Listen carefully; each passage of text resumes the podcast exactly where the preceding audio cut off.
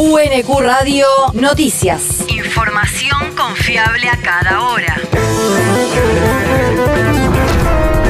El clima. El Servicio Meteorológico Nacional indica que hoy se espera una máxima de 19 grados, con cielo algo nublado, mejorando hacia la noche. El viento soplará del este durante toda la jornada. El país. Santiago Cafiero expondrá hoy ante la Comisión de Relaciones Exteriores del Senado. El canciller brindará un informe sobre la política exterior del gobierno nacional y la posición de la Argentina sobre el conflicto entre Rusia y Ucrania.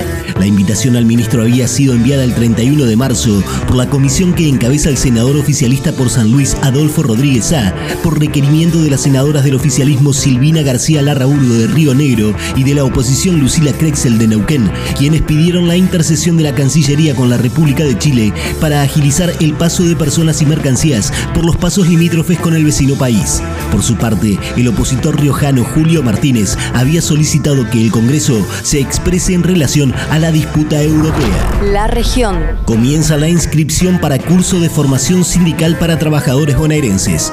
Lo realizará el Ministerio de Trabajo de la provincia bajo el título Herramientas de Derecho Laboral y de Seguridad Social y se dictará a partir del 23 de mayo y durante el mes de junio con un formato que combinará la modalidad virtual con la presencial.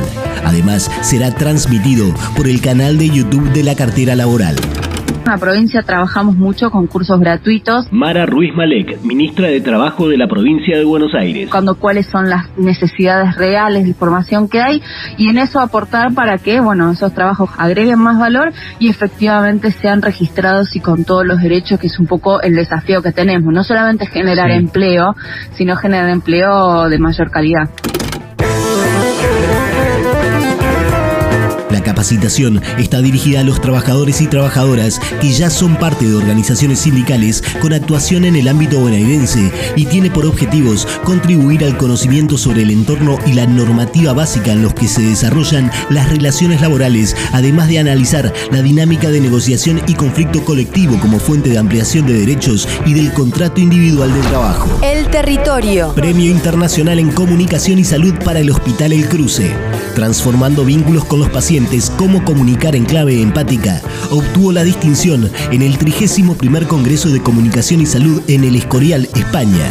Los autores de la investigación son Melisa Borturo, Patricia Zarratea, Analía Coronel, Guillermo Soules, Gabriela de Marco y Florencia Montori.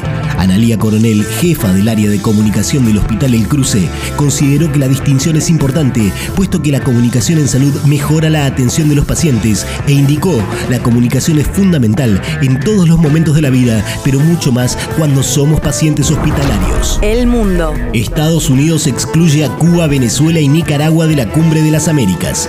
El presidente Joe Biden ordenó la exclusión de esos países de la reunión de presidentes que se llevará a cabo en Los Ángeles del 8 al 10 de junio, porque según la opinión de Washington no respetan la Carta Democrática. Cuba denunció la semana pasada en voz de su canciller Bruno Rodríguez la exclusión de La Habana de los preparativos del foro y la presión ejercida sobre gobiernos de la región que se oponen a esa postura. Por su parte, el presidente de México, Andrés Manuel López Obrador, reveló ayer que le pidió a su homólogo estadounidense no excluir a ningún país de la cumbre en un encuentro telefónico que tuvieron el viernes pasado. La universidad. Prórroga en la convocatoria para publicar artículos en el noveno número de la revista digital Sociales y Virtuales.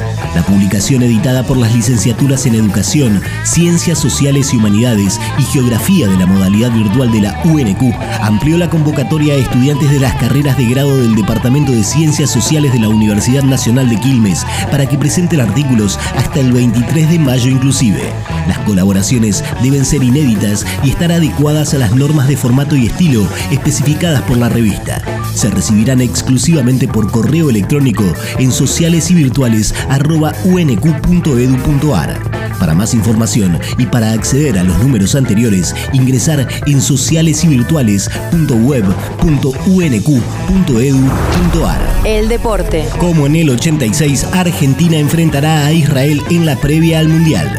A partir de la sanción ratificada este lunes por la UEFA a Rusia, se confirmó la fecha libre para Israel y quedó habilitada formalmente para concretar un duelo amistoso con Argentina el 6 de junio en el estadio Sami Ofer de Haifa.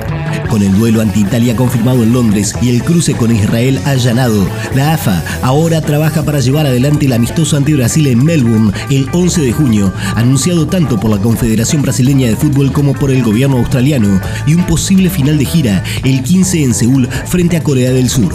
Además, la escaloneta disputará dos duelos ante El Salvador y Canadá o Estados Unidos en territorio norteamericano en septiembre y uno más apenas antes del inicio del torneo frente a Emiratos Árabes Unidos o el local Qatar. UNQ Radio te mantiene informado. Información confiable a cada hora. UNQ Radio, la radio pública.